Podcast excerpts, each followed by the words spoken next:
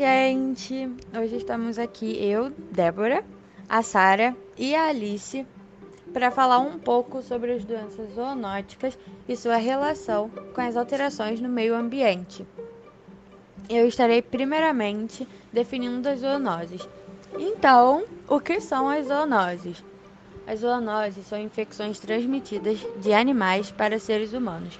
E como elas são transmitidas?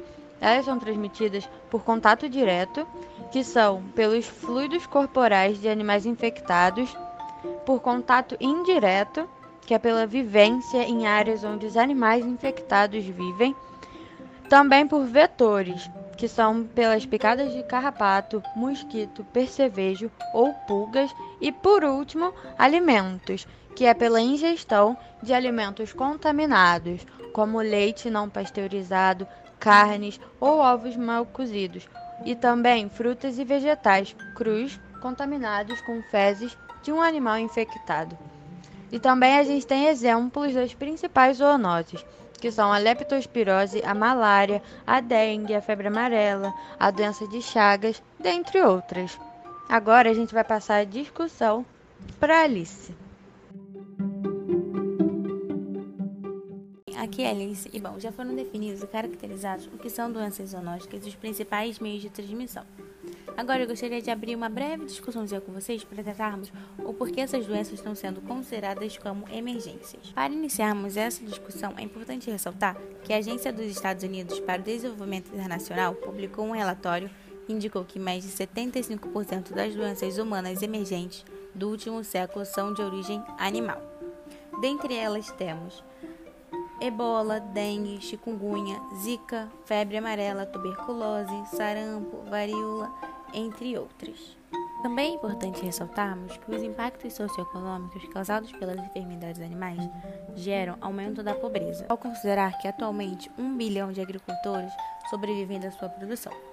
A Organização das Nações Unidas para Alimentação e Agricultura estima que as zoonoses contribuem significativamente para perdas acima de 30 milhões de toneladas de leite anualmente, o que, por sua vez, contribui para a desnutrição e a diminuição da resistência a doenças em crianças e idosos.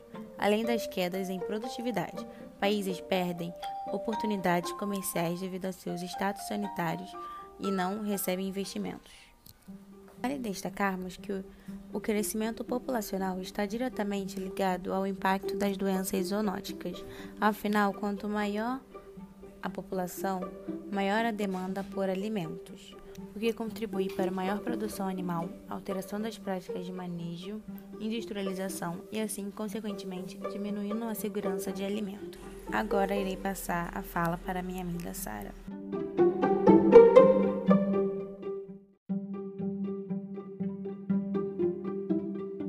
Como já explicado anteriormente, zoonoses são doenças transmitidas por animais que podem atingir o ser humano. Porém, para sermos mais exatos, podemos citar a classificação antropozoonose. Para tratarmos essa questão, que é considerada de situação pública, temos como uma das principais formas a vacinação. A vacinação é uma das maiores prioridades que os seres humanos deveriam tomar quando falamos dessa questão. A vacina faz com que tanto o animal quanto seu tutor fiquem imunizados e a porcentagem de desenvolver uma doença zoonótica é muito baixa. Não podemos deixar de fora também a questão da higienização. A higienização do animal é fundamental para a prevenção e tratamento de fungos e agravantes. A estimulação às idas constantes ao veterinário, além de prevenir, também ajudam na notificação de doenças em estágios precoces. E quando houver diagnóstico, é fundamental que o tratamento seja feito de maneira correta.